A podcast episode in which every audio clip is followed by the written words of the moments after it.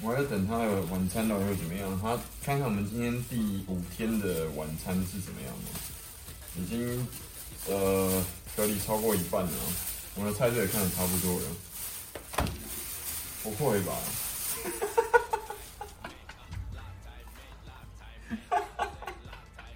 他真的又给我一根黄瓜！我的天啊！这个我像在上海大概四五年的时间，我从来没有吃过一个盒饭是里面水果送便送黄瓜。我还在跟我的朋友跟那个粉丝们讨论说，哎，我今天会吃什么东西？就没有想到一来 一来就送这一只。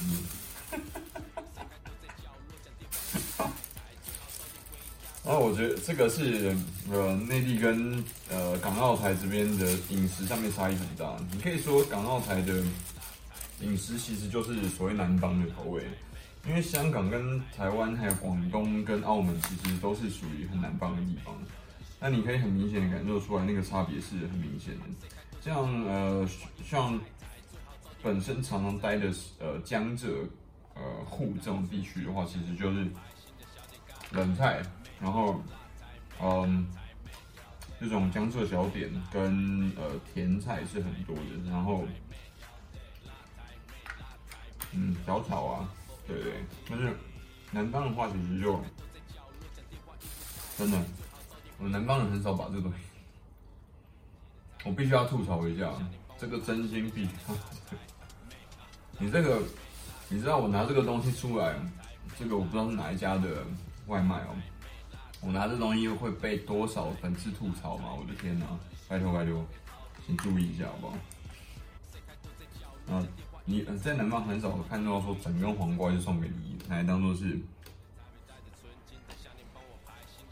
水果来啃的。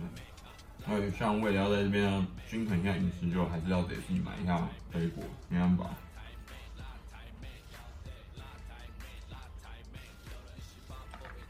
我。像真的什么地方都去不了的话，其实真的有点无聊。对，像最近有很多一直在看这个这个 YouTube 的影片啊，然后等等之类。其实我发现这个 B 站上面真的很多资源啊，蛮屌的。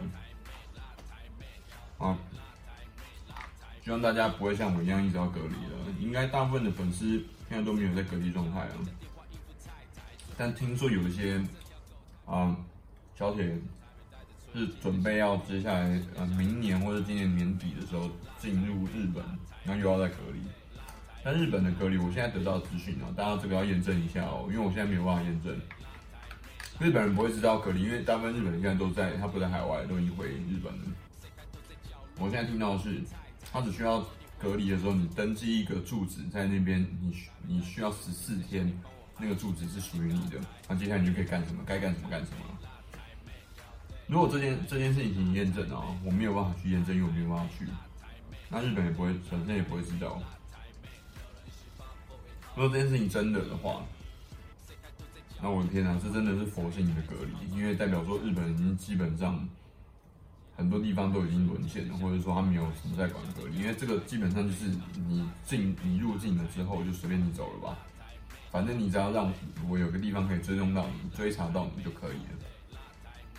还有，日本政府 过去做了蛮多，过去的大概半年做了很多很神一般的这个，呃，不是隔离就是防疫的措施，像是口罩给了很奇怪的数，很奇怪的数字，然后也不是全每一家每一户每一个人都会得到，然后大小 size 也不对，然后还有民日本的群众要退回去，真的是。跟台湾和大陆的防疫手方式相比的话，日本真的就是防疫和原本我们所想的日本这么严格的、很严谨的做事方法，其实差异很大。那这个我必须要，身为两岸的人士，我必须要说，这个我是非常感恩的啦。无论是两岸的哪一个，嗯，政策其实都差不多，都是非常严格的。然后这件事情当然有造成很多不方便，但是我们可以接受。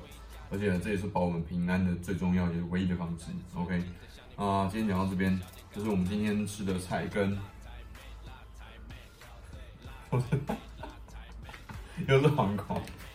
OK，我希望你不会，希望你除了黄瓜之外还有更多好的菜色啦。下次影片再见，拜拜。再见，你说记得帮我看完三十秒的呃 YouTube 广告跟一键三连哦，拜拜。